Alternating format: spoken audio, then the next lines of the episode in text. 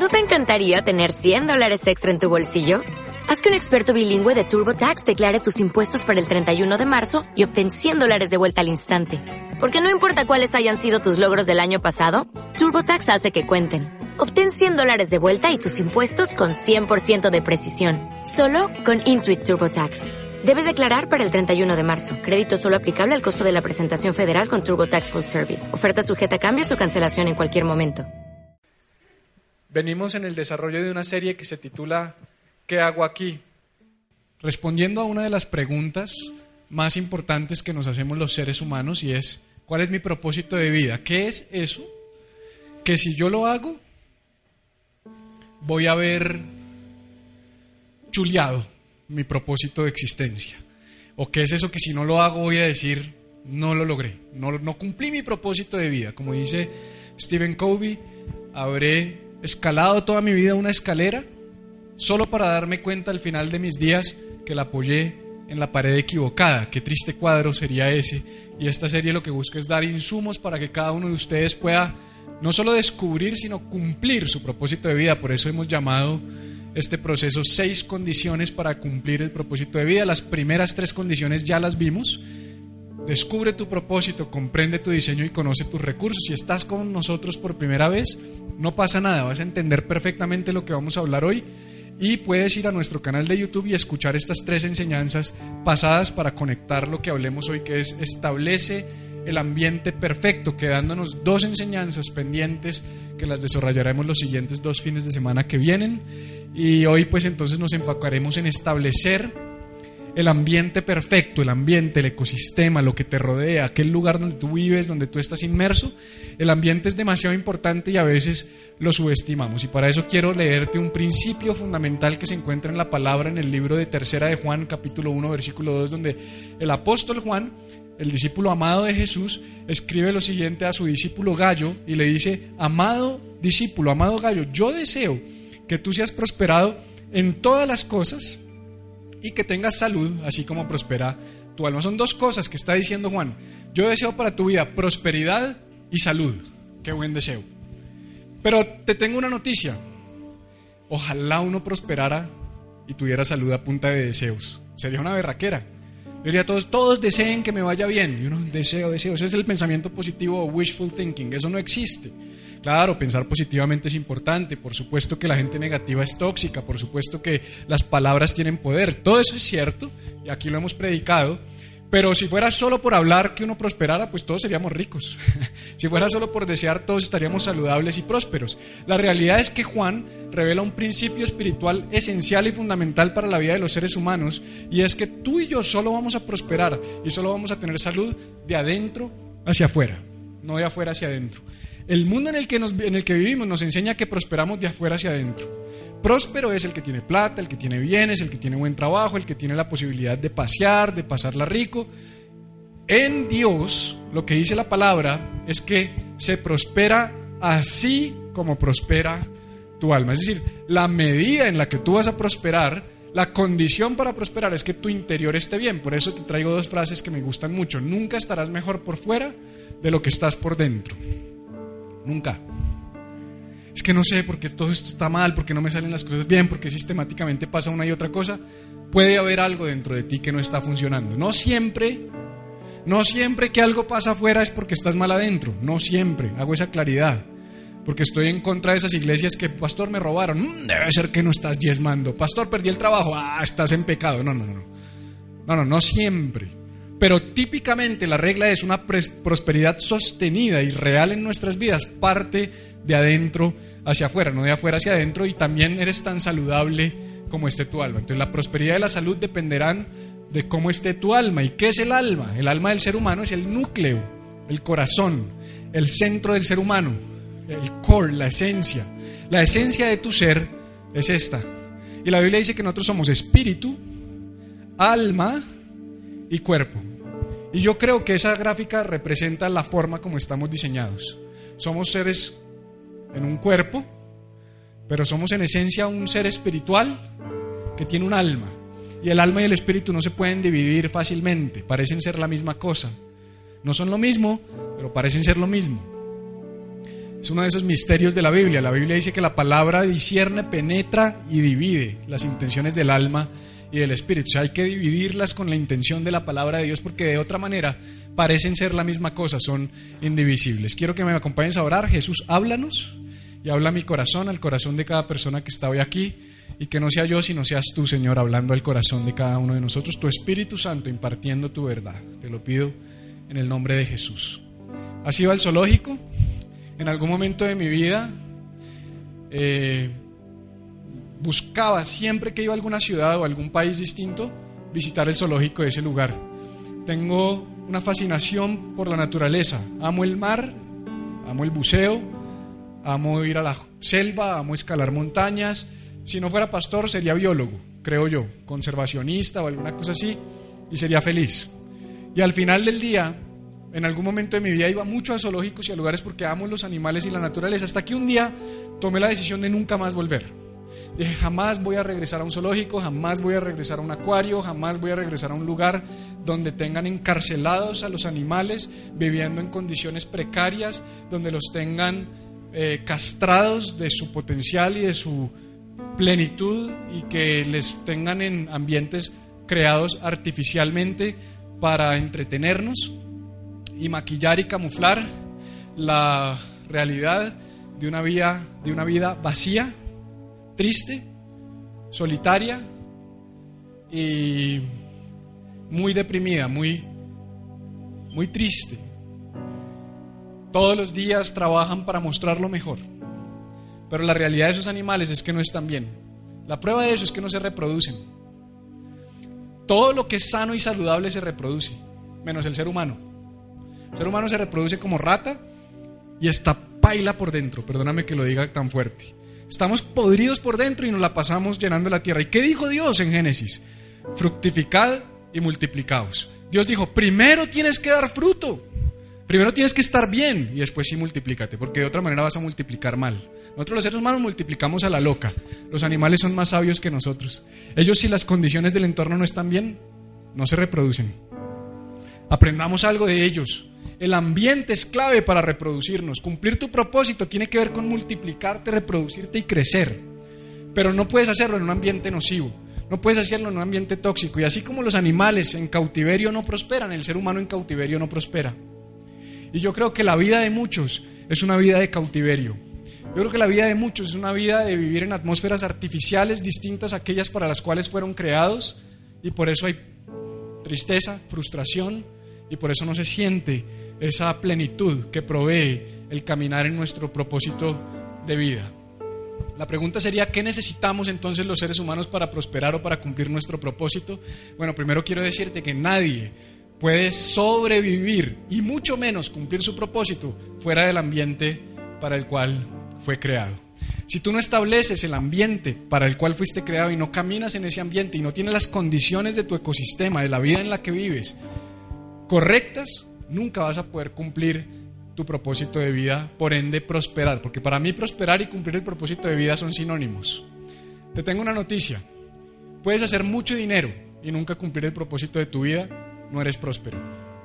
Puedes tener muchos bienes, muchas riquezas, pero si no, no estás cumpliendo tu propósito de vida, eso no es prosperidad. Prosperidad es cumplir nuestro propósito de vida. Y hay algo que yo llamo el principio del lugar de origen, que algunos de ustedes me han escuchado hablar de esto. Esto básicamente lo que dice es que cuando estudiamos la creación y los orígenes, vamos a poder derivar de allí principios para aplicarlos en nuestras vidas. Y hoy quiero hablarte de varios principios. El primero tiene que ver con la creación, la forma como fuimos creados. Hay una lógica en, el, en, la Biblia y en la palabra de Dios y es una lógica que a mí me gusta eh, extraer y enseñar. Y, la palabra de Dios es, es, perfecta, es clara. Entonces la Biblia cuando tú lees Génesis 1, que es el relato de la creación, Génesis 1 y 2, te vas a dar cuenta que en Génesis 1.21 dice de dónde vinieron las ballenas, o los peces, o los animales que nadan y que se mueven en las aguas. La Biblia dice que cuando Dios creó, Dice que Dios creó los cielos y la tierra, pero después empezó a crear otros elementos. Y a partir de los mismos elementos creados, como el agua, como la tierra, Él utilizó esos elementos para crear. Es hay un poder creador en la palabra de Dios utilizando las cosas que ya están creadas. Y cuando Dios creó ballenas, dice que el, que el Señor dijo, produzcan las aguas seres vivientes y dice que las aguas produjeron seres vivientes. En otras palabras, podríamos decir que la ballena viene del agua, por ende, la ballena prospera en el agua. Esa es la lógica. Como la ballena viene del agua, la ballena prospera en el agua. ¿Qué pasa si sacas una ballena del agua? Encalla y se muere. Entonces esa es la lógica. Ballena viene del agua, ballena vive en el agua. ¿Estás conmigo? Como Plaza Sésamo. Ballena viene del agua, ballena vive en el agua. Ahora, dice que sobre los animales terrestres es también sencillo. En Génesis 1, 24 y 25 dice, produzca la tierra. Y dice que la tierra produjo seres vivientes, animales que se arrastran, todo animal terrestre. En otras palabras, tierra produjo elefante, elefante vive en la tierra. No es tan difícil. Agua produjo ballena, ballena vive en el agua. Tierra produjo elefante, elefante vive en la tierra. Esa es la lógica. Es un principio. El principio dice que básicamente para entender cuál es el ecosistema en el que un animal puede prosperar, tienes que ir a ver de dónde viene. Por eso una de las cuatro preguntas con las que yo empecé esta serie, origen, propósito, moralidad y destino, el origen es fundamental. Porque si tú entiendes de dónde vienes, vas a entender cómo tienes que vivir y para qué estás en esta tierra. Y si yo saco uno de estos animales y lo tiro en el agua, se muere. Ahora la pregunta es, ¿y nosotros qué? Porque la narrativa cambia completamente cuando llegamos al, versículo 26 y ya no dice produzca la tierra, no dice produzcan las aguas, sino dijo Dios, hagamos, hagamos al hombre a nuestra imagen y semejanza. En otras palabras, con la misma lógica que acabamos de tener, si Dios produjo al hombre, hombre prospera en Dios. Y es así de sencillo. La pregunta es, Dios, ¿es Dios tu ambiente? ¿Es Dios el ambiente en el que vives? No, no, no, yo voy a la iglesia y si se extiende me da piedra. Ah, no, no, no. Esto no es ir a la iglesia. Esto no es ver predicas por YouTube. Esto no es leer un libro. Esto es que tu ecosistema esté compuesto por la esencia de Dios. Que Dios esté en todo lo que te rodea. Entonces yo quiero darte de una manera práctica, porque yo podría acabar la enseñanza y decir, bueno, vamos a orar. Entonces ya les quedó claro, el ambiente perfecto es Dios. Y algunos de ustedes saldrían de aquí. Pues sí, me quedó claro, tiene lógica. Pero ¿cómo es ese cuento de que mi ambiente es Dios? Porque seamos honestos, ese concepto es abstracto. Y la tarea mía como predicador es hacer sencillo lo abstracto. Alguna vez me contrató una empresa de tecnología, yo trabajé muchos años para el sector automotriz, vendiendo y haciendo marketing, y un día me llamaron de una empresa de tecnología, hice todo el proceso de selección y me dijeron, nos preocupa algo. Y yo, ¿qué les preocupa? Y me dijeron que usted nunca ha trabajado en la industria y pues que usted solo sabe vender carros. Y yo le dije, viejo, el que vende yogures vende carros, el que vende yogures vende tecnología, el que vende yogures vende pinceles, porque el principio es el mismo. Es un principio de hacer sencillo lo complejo y que la gente quiera comprar lo que tú tienes. Esa es mi tarea, volver sencillo lo complejo. Y Dios es abstracto. No hay nada más abstracto que la tecnología. Y si tú lo puedes materializar, podemos materializar cualquier cosa. Entonces vamos a hablar de cuatro elementos que debe tener un ambiente para que podamos considerar que ese ambiente es el ambiente que compone lo divino, que Dios hace parte de ese ambiente. Y para eso también tenemos que ir a la creación, porque al mirar la creación y mirar el ambiente que Dios creó para que el hombre prosperara, podemos extrapolar de allí estos cuatro principios, y son cuatro principios que yo le pido al Señor que marquen tu vida y que te ayuden a crecer profundamente en el cumplimiento de tu propósito de vida. Dice así, vamos a leer desde Génesis 2, del 7 al 18, haciendo unas interrupciones. Vamos a extrapolar los cuatro principios de allí. Y aprovecho para decirte algo, los que han leído la Biblia, muchas personas me preguntan, Pastor, ¿por qué en Génesis 1 aparece una creación y en Génesis 2 otra? No, no es así. Génesis 1 es un macro de la creación, Génesis 2 es un zoom al momento en el que Dios creó al ser humano porque es muy importante la creación del ser humano. Entonces, cuando si hagamos al hombre a imagen y semejanza, y después en Génesis 2 relata la creación del hombre, lo que está haciendo es magnificando o ampliando lo que sucedió en ese momento de la creación. Y dice así, entonces Dios, Jehová, formó al hombre del polvo. Uy, eso se contradice. ¿Cómo así? No dijo hagamos, pero ahora dice que de la tierra, bueno, espíritu, alma y cuerpo, tu cuerpo viene de dónde? De la tierra, por eso es que no podemos vivir en el medio del mar. Por eso es que si naufraga, naufragamos, voy a naufragar. Si, si naufragamos, morimos. Si no nos rescatan, morimos, porque no estamos hechos para el agua. Venimos del polvo de la tierra. Y esto es muy bonito porque dice la Biblia que Dios se tomó la molestia de bajar, coger polvo de la tierra y crearnos. Y nos formó, diga formó. Entonces ahí había un ser formado, diga ser formado. ¿Sabía que un ser formado no es lo mismo que un ser viviente? Porque para que el ser formado se convirtiera en ser viviente pasó algo profundo, que Dios dijo, mira, ya lo formé, ahora hagamos al hombre a nuestra imagen y semejanza. Él primero nos formó y después sopló en nosotros, dice la palabra, sopló en su nariz aliento de vida. ¿Sabes qué es eso? Neuma, el espíritu, el alma del ser humano, la sopló Dios dentro de nosotros. Entonces, ese ser que era un ser formado, ahora es un ser viviente. Por eso es que este mundo, y no quiero ofender a nadie, está lleno de seres formados. Se levantan, se lavan los dientes, desayunan, van al trabajo, vuelven, se acuestan, duermen y al otro día hacen lo mismo. Trabajan siete días de la semana para el sábado hacer mercado y el domingo descansar, pero no tiene una relación con Dios. Y si no hay relación con Dios, estás muerto. No eres un ser viviente, eres un ser formado. Y la única forma de tener vida en nosotros es que Dios sople sobre nosotros aliento de vida. Es lo que Jesús llamó en Juan 3 el nuevo nacimiento.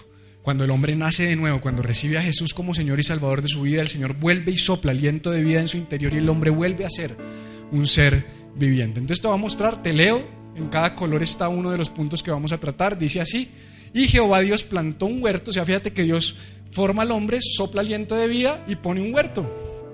Qué bonito, porque siempre que Dios te forma, te da vida, Él va, él va, él va a disponer de todo lo que necesitas para prosperar todo lo que tú necesitas lo va a poner por delante. Dice, Jehová Dios plantó un huerto en el Edén, al oriente, y puso allí al hombre que había formado. A ese hombre que formó y al que le dio vida lo puso en un huerto, en un ambiente. Entonces ahora él va a empezar a describir cómo era ese ambiente en el que Dios puso al hombre. Y dice, y Dios hizo nacer de la tierra todo árbol delicioso a la vista y bueno para comer. También el árbol de la vida en medio del huerto y el árbol de la ciencia del bien y del mal. Después dice, tomó pues Jehová Dios al hombre y lo puso en el huerto del Edén para que lo labrara y lo guardase. Después dice, y mandó Dios al hombre diciendo, de todo árbol del huerto podrás comer, mas del árbol de la ciencia del bien y del mal no comerás, porque el día que él comieres ciertamente morirás. Y termina diciendo, y dijo Dios, no es bueno que el hombre esté solo, le haré ayuda idónea para él. Vamos entonces a extrapolar cuatro elementos que debe tener tu ambiente para prosperar y mi ambiente para prosperar. El primero de ellos es reposo, descanso y diversión, entre paréntesis, porque para mí reposar no es echarse a dormir, sino reposar es la capacidad de que tu alma repose. Repose, descanse. No sé si te acuerdas que hay un relato en la Biblia donde dice que llegaron Marta y María a visitar a Jesús, perdón, llegó Jesús a visitar a Marta y María, y cuando Jesús llegó a casa, dice que Marta se puso a cocinar, a limpiar la casa, a barrer, a trapear. Y María se fue a la sala donde estaba Jesús, se postró a sus pies y empezó a escucharlo hablar. No sabemos exactamente qué estaba diciendo Jesús. Y de repente dice la Biblia que Marta se molestó mucho. Pregunta, cuando estás así ocupado haciendo algo y ves a otro eh, descansando, ¿no te da piedra? Ay, claro que da piedra, seamos honestos. A mí me da rabia porque uno dice uno aquí trabajando y el otro ahí no haciendo nada. Entonces a uno como que le da piedra. Marta le dio piedra que María estuviera a los pies de Jesús.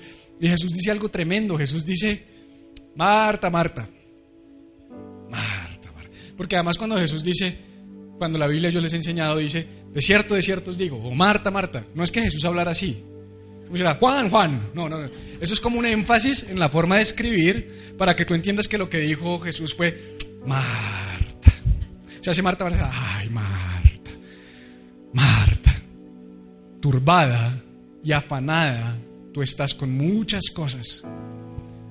Pero una sola, dijo Jesús, una sola es necesaria y María ha escogido la buena parte, la cual no le será quitada. ¿No te llama la atención que en el relato de la creación Dios crea al hombre, lo pone en un huerto y lo pone a descansar?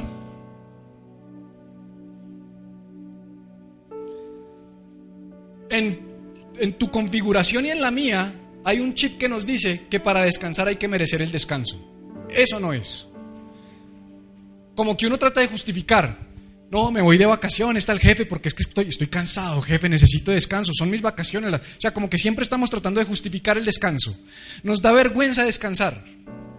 Anoche me llamó un amigo, estaban como las 7 de la noche, estaba acostado viendo Netflix y me preguntó, y yo, aló, tenía como voz como de cansancio y me dijo, ¿qué? ¿Está, está, está descansando o qué? Y hay algo dentro de mí que le dan ganas de decir, no, no, no, estoy aquí barriendo y trapeando la casa. De verdad, es como, un, es, como es como una pena de que yo descanso. Y cuando sentí decirle eso, le dije, sí, estoy echado viendo Netflix. Me dijo, uy, qué rico, qué delicia. Ya, se acabó el problema. Dios nos creó para descansar y disfrutar. Y el diseño de Dios es, te crea para que descanses. ¿O no les parece curioso que cuando los bebés nacen, nacen para qué? ¿Para dormir? ¿Duermen todo el día? Chino nace y ya está foqueado. Diseño divino. Yo por eso le digo a las empresas, si usted es jefe de alguien, yo le he dicho a las empresas, yo le digo que la empresa que me haga caso, mejor dicho, no hay consultor que le dé un mejor consejo y le cambie la atmósfera de su empresa.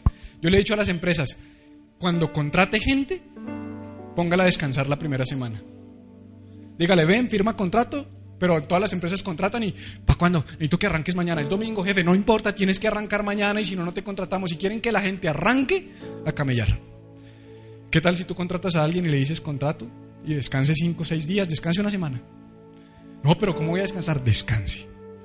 Porque sabes qué? Escucha esto, esto te puede cambiar la forma como descansas. Uno no descansa de lo que hizo, uno descansa para lo que viene. Siempre va a ser así. Y si tenemos un propósito que cumplir, necesitamos descansar, porque si no estamos descansados nunca vamos a cumplir lo que tenemos por delante. Entonces dice así, y Jehová Dios plantó un huerto en el Edén al oriente, puso allá al hombre y dice que de ahí hizo nacer árboles que deliciosos para la vista y buenos para comer.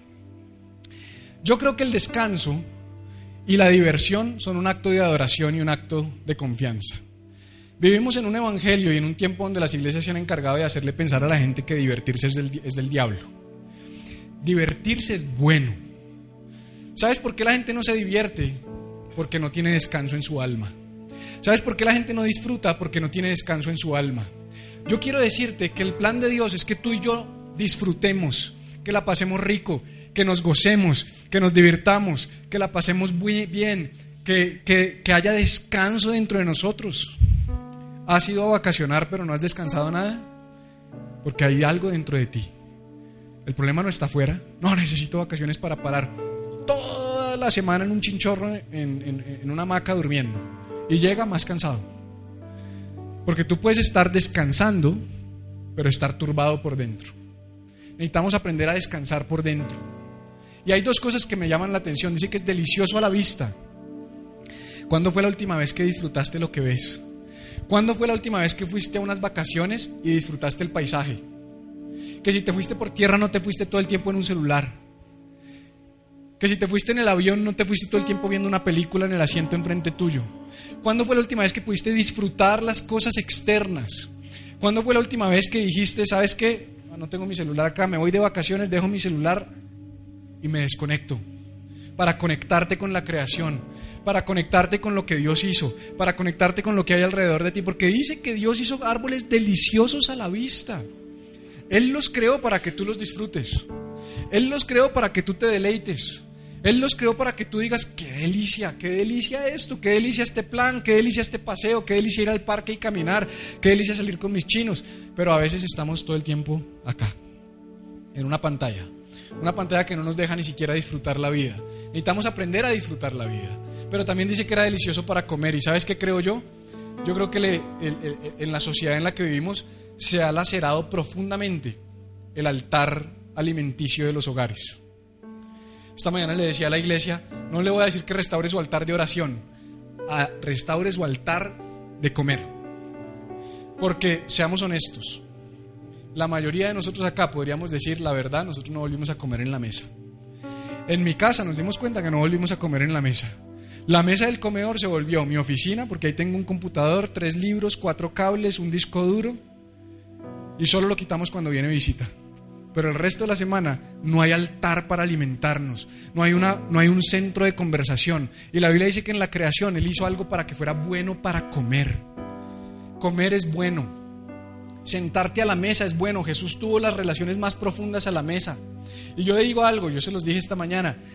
Mis mejores amigos, los mejores amigos que he conservado después de tantos trabajos por los que he pasado, son aquellos con los que compartí en la mesa, con los que me senté a comer. Siempre la comida era central. Y hay algo con la comida, no me digas qué es, no sé si es el modo en el que nos ponemos, que decimos vamos a alimentarnos y las conversaciones que se gestan alrededor de la mesa. Es una delicia sentarse a comer, es una delicia sentarse con amigos y disfrutar y comer y tomarse un buen vino, si le gusta el vino, tomarse una cerveza fría, tomarse un buen jugo, tomarse una buena gaseosa, no tengo ni idea. Qué delicia comer, qué delicia sentarse a comer, a deleitar el paladar, pero qué rico que cuando tú te sientes a comer también nutras tu alma y tu espíritu, porque somos integrales, con buenas conversaciones. Pero ¿sabes cómo comemos? Computador aquí al lado abierto, sándwich aquí al lado, no hay tiempo, perdóname, entonces me pasa a mí. Yo no me paro aquí desde, es que yo tengo mi vida perfecta, no. Yo me doy cuenta de estas cosas y digo, tengo que cambiar. Porque Cata, en estos días que Benjamín está de vacaciones, hemos pasado mucho tiempo con él en casa y, y Cata me dice, listo a comer. Y yo, sírveme, sírveme ahí al lado. Entonces el individual aquí al lado y el computador aquí al lado. Pero desconéctate un momento, no puedo, tengo que preparar la prédica para el domingo. No puedo, tengo, sí, y son las excusas. Pero sabes que a veces es necesario decir tan y hablemos. ¿Cómo estás? Hablar con mi hijo, hablar con mi esposa, disfrutar, abrir los ojos, mirar una, quitar prohibido celular en la mesa, prohibido. Tenemos que tomar medidas, iglesia. Te dije que te iba a decir cómo eso se vuelve práctico. Práctico es práctico. Hay que tomar medidas. Hay que aprender a decir que no. Tienes que aprender a disfrutar y a descansar. Tienes que aprender a decir, sí, estoy lleno de trabajo, pero hay momentos donde tengo que parar y dejar mi trabajo al lado y disfrutar. Y no se va a acabar el mundo porque entregue una hora más tarde el proyecto, no se va a acabar el mundo porque no entregue la hora que dije.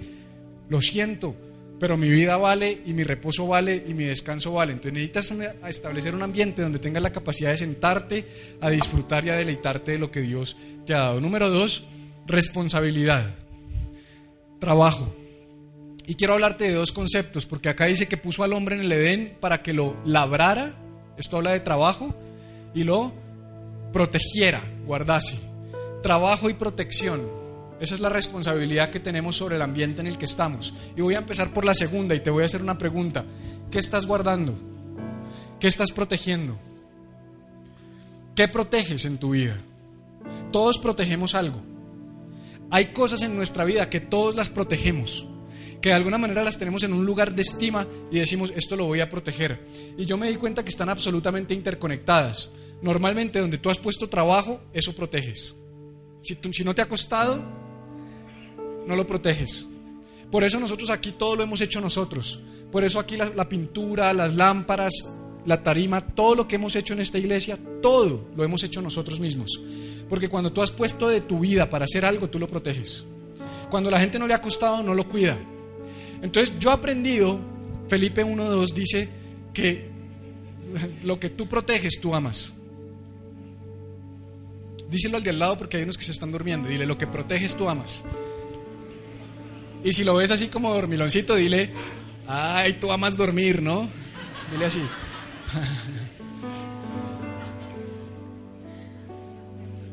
Entonces en estos días, después de mucho tiempo, dije, necesito sacar tiempo para mi casa, porque Dios me ha llevado en un proceso de, de reordenar mis prioridades en la vida. No de manera dramática, porque todo lo que tú hagas de un tajo tiene consecuencias, todo lo que no haga con violencia tiene consecuencias, pero hace unos 6, 7, 8 meses empezamos a redistribuir prioridades con mi esposa, yo les he hablado mucho de eso, y tenía, yo tengo, este lugar siempre buscamos tenerlo hermoso, si ustedes se van ahorita y los que se recostaron en las paredes me rayaron las paredes y todo eso, que siempre pasa, esta semana vamos a pintar. Toda la semana lo hacemos. Usted, no, usted, usted ve este templo hermoso siempre, siempre. Y no es que les esté echando vainazos, tranquilos, ráyelas, que igual las vamos a pintar. Yo tengo un potecito de pintura ahí en mi oficina y yo salgo y, ¿sí o no, Juan? Esta semana estaba lleno de pintura cuando viniste. Yo cuido mucho esto porque lo amo, lo protejo porque le he invertido tiempo, lo protejo, porque es tu dinero y valoro tu dinero, lo protejo. Y entonces en mi casa tenía mi casa hecha una nada. Y yo decía, no importa porque solo la vemos nosotros y los de nuestro equipo. Y yo decía, no importa, mi amor, alguno va a decir, pastor, le pinto la casa, pero como no pasó, yo la pinté, estoy pintando mi casa.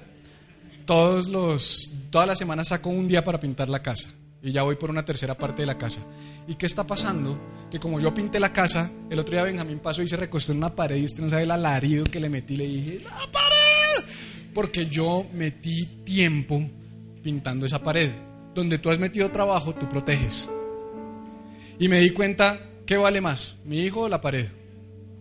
Pero a veces protegemos más la pared que al niño. A veces protegemos más la pared, el, el carro que al niño. A veces protegemos más la plata que a la esposa. A veces porque la esposa se gastó 10 mil pesos más de lo que podía, el man la basea o al revés. Protegemos más las cosas que a las personas.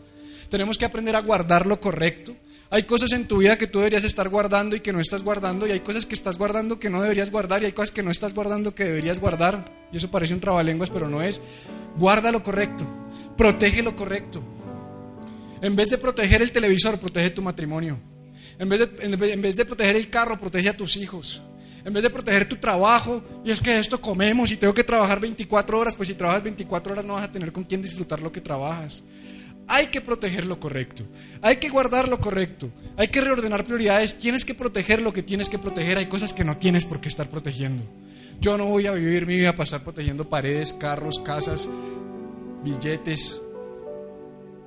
De verdad, no, o sea, y no, esto no me va a gobernar. Si hay plata, bien, si no hay plata, bien, pero no voy a proteger eso, voy a proteger las personas que me rodean. Pero a veces dañamos las personas por plata, dañamos las personas por bienes, dañamos las relaciones por, por, empresas. Guardemos y protejamos lo correcto.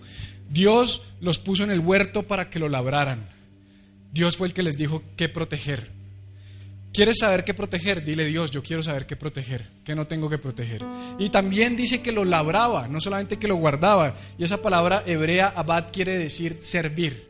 Y la pregunta que yo te hago y tiene que ver con lo que hablamos de las cuatro esferas del propósito, donde una de las esferas, si te acuerdas, es si lo que tú haces beneficia a otros.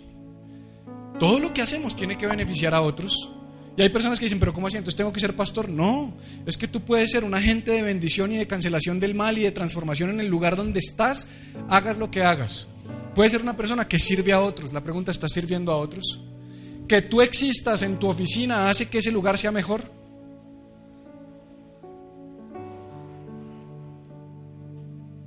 Que existamos hace que este país sea mejor. Y uno de pronto a veces dice, pero yo a qué horas voy a servir si yo estoy cansado estoy mamado. estoy mamado. No tengo tiempo de pensar en nadie más, estoy mamado. El tema es que Jesús dijo que si todos vengan todos los que están mamados, dijo Jesús. Sí, sí, venid a mí todos los que estáis mamados, que yo os haré descansar. Y la forma de hacernos descansar, dijo Jesús, es lleven mi yugo sobre ustedes. ¿Usted sabe qué es un yugo? Un yugo es lo que le ponían a los bueyes para arar la tierra. En otras palabras, Jesús dice, ¿estás cansado? Ven y trabajas conmigo. ¿Cómo así? Sí, la lógica de Jesús es para que haya descanso en tu vida, no necesitas echarte en una hamaca, sino necesitas servir a otros. Porque Él dice, eso, no, gracias.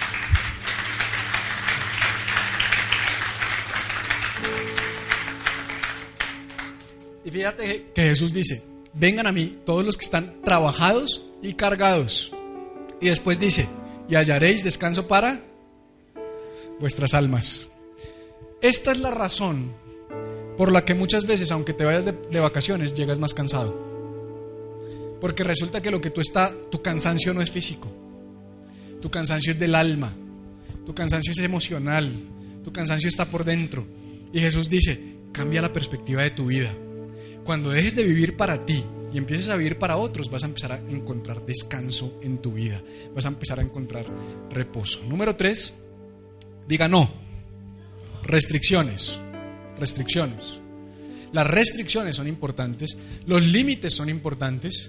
También encontramos en el Edén que de repente el Señor dijo, y mandó Dios al hombre diciendo, de todo árbol del huerto podrás comer. Ojo, el huerto no era una huertica como la de tu casa. El huerto era un jardín gigante, era un, era era un paraíso, estaba lleno de árboles, era un lugar hermoso. Y Dios dijo, de todo esto puedes comer, pero de este árbol no comerás. Coge un niño, llévalo a una juguetería inmensa y dile, ven, todos los juguetes, todos los juguetes, puedes cogerlos, jugar con ellos. menos este. ¿Qué va a hacer el chino? Eso no es. Así somos. Ay, pero Dios es malo porque no me deja hacer. De todo puede escoger. Menos de esto. El límite es bueno. Los límites son necesarios. Hacen parte de nuestra vida. Es sano tener límites. Es bueno tener límites. No todo nos conviene. Pablo dijo, todo me es lícito, pero no todo me conviene, no todo edifica. Y esto es bien importante comprenderlo, porque yo creo que al Pablo decir esto, aquí hay una revelación, y es que hay límites que yo tengo que poner en mi vida que de pronto tú no tienes que tener en la tuya. O sea, hay personas, por ejemplo, que porque yo tomo cerveza, si ve el pastor toma cerveza y se la pasan hartando cerveza. Yo me tomo una cerveza. No me emborracho con cerveza.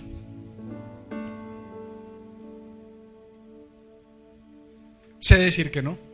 Cerveza no me controla. Me puedo tomar una y no necesito tomarme otra. Si tú eres de esas personas que te tomas un trago y no puedes parar, tu límite debería ser no tomarte ni una cerveza. Hay límites que tú tienes que poner en tu vida que yo no tengo por qué poner en la mía. Lo que te quiero decir es que nosotros no podemos predicar un evangelio que diga esto puedes y esto no puedes. Porque la realidad es que aunque sí hay absolutos, hay cosas particulares que tú puedes que yo no puedo.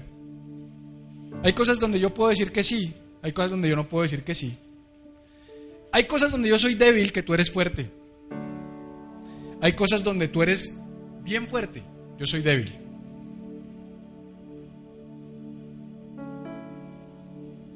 La semana antepasada me llamó un pastor de Medellín, hay una iglesia que quiere que vaya y esté con ellos, que esté predicándole a su liderazgo, que predique en su iglesia el domingo. Y yo le dije, wow, me honras, me honras muchísimo, pastor. Gracias por invitarme, será un privilegio estar con ustedes. Me gozo en poder bendecirlos y en ser de bendición. Me dijo, dime qué necesitas, pastor. Queremos que estés con nosotros, pongamos la fecha. Le dije, mira, yo no pido nada. Solo un camerino con tres botellas de alguna mentira. Se me chispoteó, yo no pido nada. dije, yo no pido nada, yo solo pido una cosa. Yo no viajo sin mi esposa. Pastor, ¿usted no es capaz de viajar sin su esposa? No. Y a Medellín menos.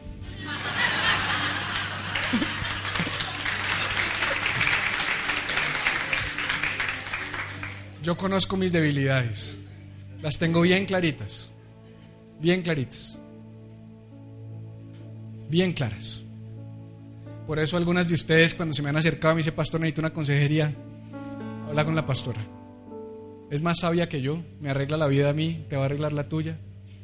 A mí solo me ponen aquí a hablar. Y yo no tengo por qué estar dándole consejo a una mujer sobre su vida matrimonial, sobre su vida sentimental. ¿Para qué voy a abrir esas puertas? ¿Para qué me voy a exponer a que una mujer me venga y me diga es que todos los hombres me dicen que, soy fea y yo le diga, ay, pero eres linda? Hasta llegamos. En cambio, si mi esposa le dice, eres una mujer hermosa, eres valiosa, Dios te creó con propósito, la vieja no va a salir de aquí pensando que el pastor le está echando los perros. Límites. ¿Suena tonto? Es sabio. Hay sabiduría en las cosas más pequeñas de la vida. No me muevo sin mi esposa. No pasa nada, pastor, te traemos con tu esposa. Perfecto. No, pastor, no te podemos traer con tu esposa. Cuando puedan me llaman. O cuando yo pueda llevarla a ella, voy. Si no, no límites, restricciones, todos las necesitamos. Los límites nos ayudan a dormir bien. ¿De verdad? Los límites son para tu beneficio. Los límites son buenos para ti. Hay situaciones en tu vida en las que tú estás inmerso ahorita, rollos, dramas, problemas, en los que te metiste por no poner límites. Conversaciones que no deberías tener, personas con las que no deberías andar, fotos que no debiste haber enviado, emoticones que no debiste haber mandado. Los límites son buenos. Es necesario tener restricciones en nuestras vidas. La pregunta que yo te hago es cuáles son los nos que tú necesitas en este tiempo de tu vida. ¿Cuáles son esas cosas a las que tú sabes que tienes que decirles que no, pero no has sido capaz de decirles que no? Programas. Mira, es terrible. Es terrible, no, no hay niños pequeños acá, no. Mi hijo. La semana pasada estaba en Facebook. Una mujer de algún, de algún perfil de los muchos de los que soy amigos puso unas gráficas de la vagina. No una foto de ella, sino unos dibujos de anatomía. Pero eran demasiado explícitos. Demasiado explícitos. Yo estaba pasando por mi Facebook cuando vi esas gráficas explícitas, no sé si me hago entender lo que te estoy diciendo, muchas gráficas de ese órgano. Yo pasé por ahí, me puse a ver eso, leí lo que decía y seguí. Dos, tres horas más tarde tenía pensamientos de ver pornografía. Me dieron ganas de ver pornografía. Yo luché muchos años de mi vida con la pornografía, muchos. Gracias a Dios soy libre de eso. Pero una foto, un dibujo,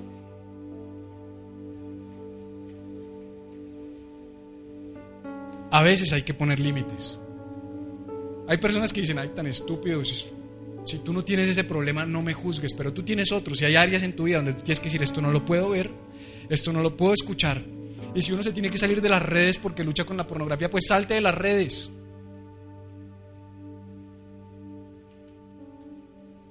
Un pastor amigo me escribió esta semana, pastor amigo, a quien admiro, un ministerio grande me dijo, pastor, ora por mí, estoy luchando con la pornografía. Me sentí tan feliz, no de que luche con la pornografía, me sentí muy feliz de que estamos por fin llegando a, a un evangelio real, honesto, transparente, donde aquí no se para gente a decir condenados, pecadores, adúlteros, fornicarios, yo soy perfecto. Sino donde yo les digo, yo lucho. Yo les hablo desde la realidad. Yo tengo que poner límites en mi vida. Yo hay cosas que no puedo hacer. Tu trabajo es identificar los límites que tú tienes que poner. Y ya vamos a terminar. Cierro con esto. Relaciones. Lo tercero que tiene que tener el ambiente perfecto para que tú puedas prosperar y cumplir tu propósito de vida son las relaciones correctas. La amistad yo creo que es la base de las relaciones, en todo nivel. Yo vengo criado del Evangelio, llevo 20 años de cristiano, y a uno le enseñaron que, por ejemplo, en el matrimonio, la base es el amor. Lo más importante es el amor. Yo creo que el amor es muy importante, lo hablamos hace ocho días, es esencial. Pero tu matrimonio, Willy, con Caro, no lo mantiene el amor. No, que sí, que el amor ágape. No, pastor, estamos agarrados y tenemos problemas. Déjame orar por ti, Señor. Derrama más ágape sobre sus vidas. Eso no hace nada. Ora y ayuna. Eso no hace nada. Si tu matrimonio está mal, sácala a bailar. Si tu matrimonio está mal, sácala a parrandear. Si tu sexualidad con ella está mal, llévatela para un motel. Hagan algo. No, no. Perdón, iglesia. Este man, ¿quién es? Este man está loco. Soy un man real. Soy un man de carne y hueso. Soy práctico. Jesús vino a esta tierra, Dios se hizo hombre y se puso carne con huesos, comió. Le llamaban borracho y bebedor, amigo de pecadores. Puso muchos límites. Supo a qué decir que no. Pero si tú quieres que tu matrimonio se mantenga a punta de oración y ayuno, están fritos. Eso es parte del matrimonio. Es necesario ayunar, orar, tener una vida espiritual, claro que sí. Pero si tú no eres amigo de tu esposa, Danilo, no hay nada que hacer, brother. Ese matrimonio no tiene futuro. Tienen que ser los mejores amigos. Tienen que salir y pasarla bueno. Tienen que preguntar qué les gusta al uno y al otro. Si les gustan los deportes de aventura, vayan de deportes de aventura. Si les gustan las caminatas, caminen. Si les gusta salir a tomarse una cerveza, tómense una cerveza. Si les gusta bailar, bailen. Porque venimos de un cristianismo donde nos han dicho, eso es pecado. Práctica del mundo satánica, pecado. Si la diversión la, inventó Dios, si fue Dios el que dijo, todo esto es bueno a la vista y bueno para comer. Y de todo eso pueden, de este no. Y los cristianos hicimos todo lo contrario. Solo esto pueden, de todo eso no. Ay, claro que sí. Así hacemos los cristianos. Solo la iglesia, el resto todo es maldito. Cuando es al revés, todo me es lícito, dijo Pablo. No todo me conviene. Juzga tú. Juzga tú. Si vas a ir a una discoteca con tu esposa para estar mirando a la vieja buena de al lado, pues no vayas porque no te conviene. Cada uno tiene que saber que le conviene y que no le conviene.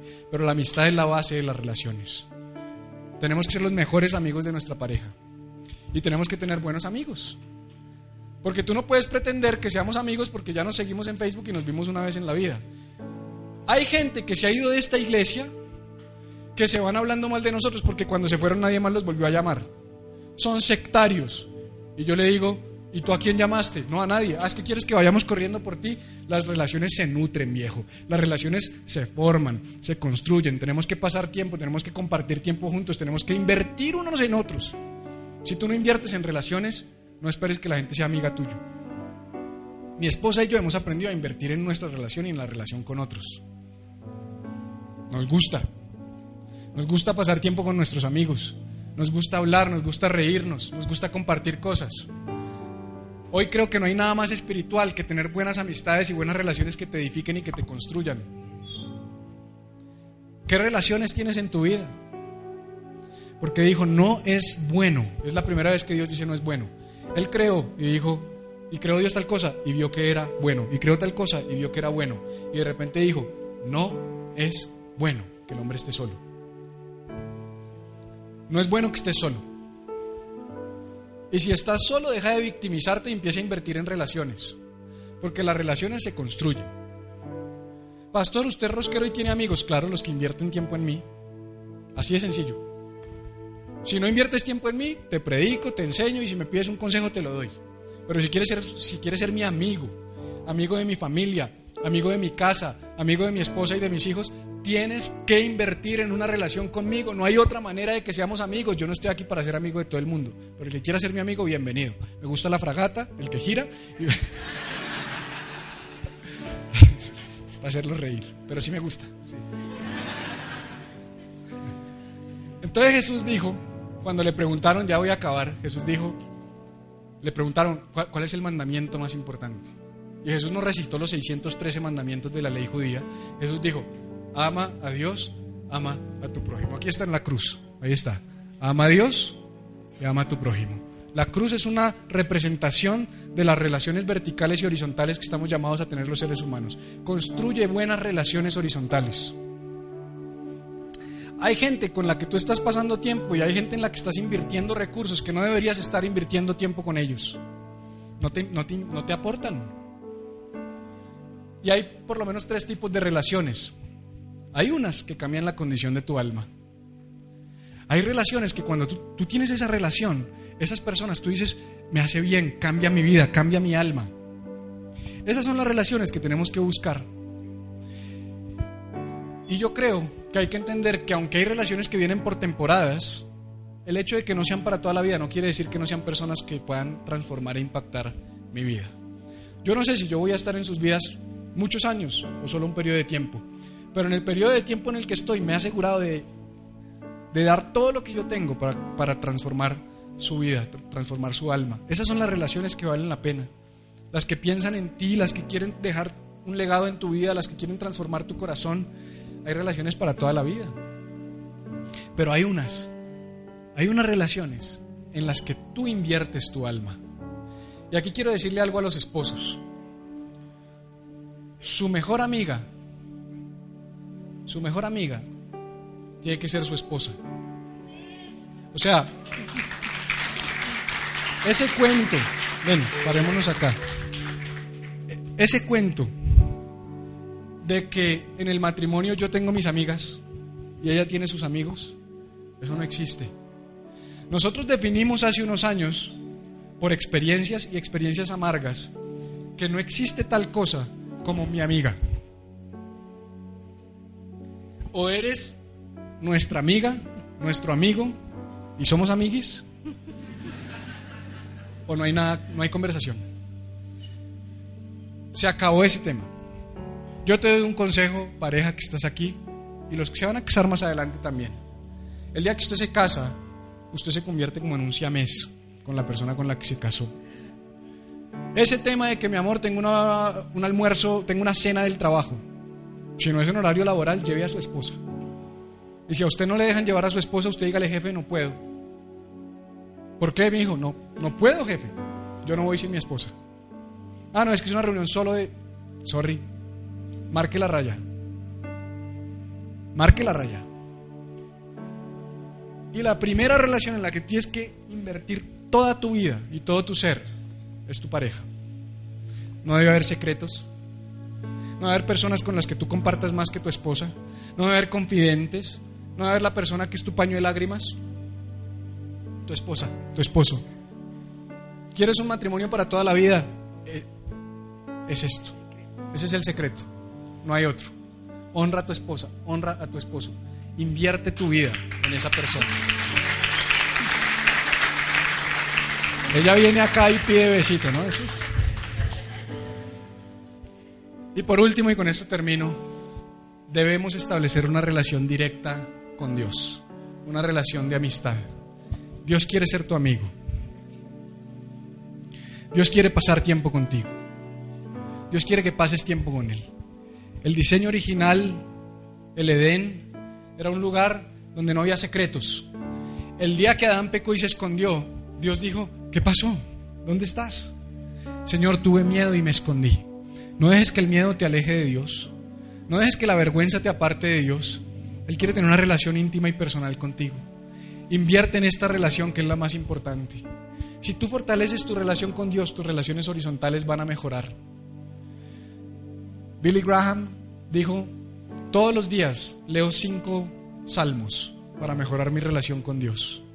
Y todos los días leo un proverbio para mejorar mi relación con el prójimo. Ahí hay sabiduría.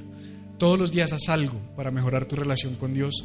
Todos los días haz algo para mejorar tu relación con el prójimo. Y termino con esto. Si tu ambiente es un ambiente donde aprendes sanamente a disfrutar, a divertirte, a descansar, a pesar de tus dramas y de tus problemas. Porque el descanso no es, no es estar libre de problemas. El rey David dijo, en paz me acostaré y mismo dormiré. En ese momento estaba lleno de problemas, pero dijo, porque solo tu Señor me haces vivir confiado. Y es en Él que podemos vivir confiados. Ten responsabilidad, guarda y protege las cosas correctas y trabaja por las cosas correctas, sirve a los demás, aprende a decir que no, e identifica los límites que tienes que poner en tu vida y rodéate de relaciones que edifiquen tu vida y sé un agente de bendición para las personas que te rodean Primeramente tu esposa, tus hijos, tu familia y también, por supuesto, una relación profunda con Dios. Quisiera invitarlos a estar sobre sus pies. Si puedes darle aplauso al Señor fuerte.